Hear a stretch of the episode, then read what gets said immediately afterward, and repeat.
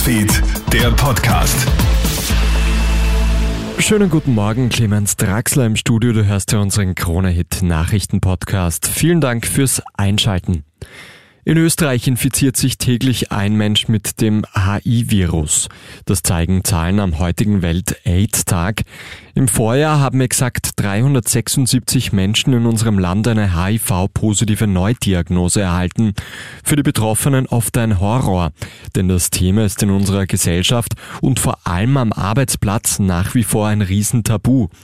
HIV-positive Menschen haben Angst, dass sie von Kolleginnen und Kollegen sowie den Vorgesetzten ausgegrenzt werden. Viele zittern auch, dass sie deswegen ihren Job verlieren könnten. ÖGB-Arbeitsrechtsexpertin Martina Lackner. Prinzipiell ist es so, dass man in Österreich gekündigt werden darf ohne Angaben von Gründen. Ja, das muss der Arbeitgeber mir nicht sagen. Sollte er aber erwähnen, dass ich gekündigt bin aufgrund einen HIV-Positiv oder einer AIDS-Erkrankung, kann ich mich dagegen auch wehren. Dazu gibt es Instrumente. Österreich wächst.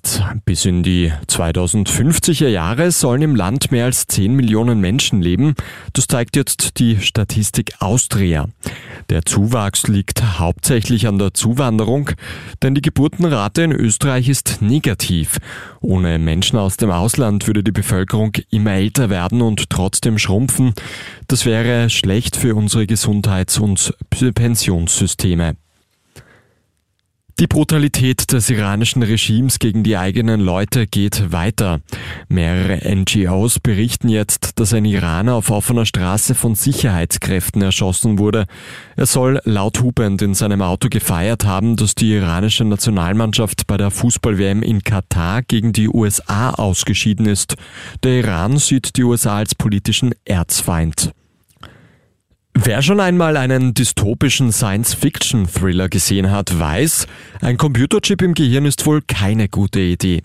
Etwas anders sieht es aber das Neurotechnologieunternehmen Neuralink von Tesla-Chef Elon Musk. In rund sechs Monaten will das Unternehmen beginnen, Computerchips an Menschen zu testen. Mit den Chips möchte Musk neurologische Erkrankungen wie Alzheimer, Demenz und Rückenmarksverletzungen heilen. Klinische Studien an Tieren waren bereits erfolgreich. Bei einer Präsentation vor etwa einem Jahr hat ein Affe mit einem Gehirnchip ein Computerspiel gesteuert, allein mit seinen Gedanken. Vielen Dank fürs Einschalten. Das war der Kronehit Nachrichten Podcast für heute früh. Ein weiteres Update gibt's dann wieder am Nachmittag. Einen schönen Tag bis dahin.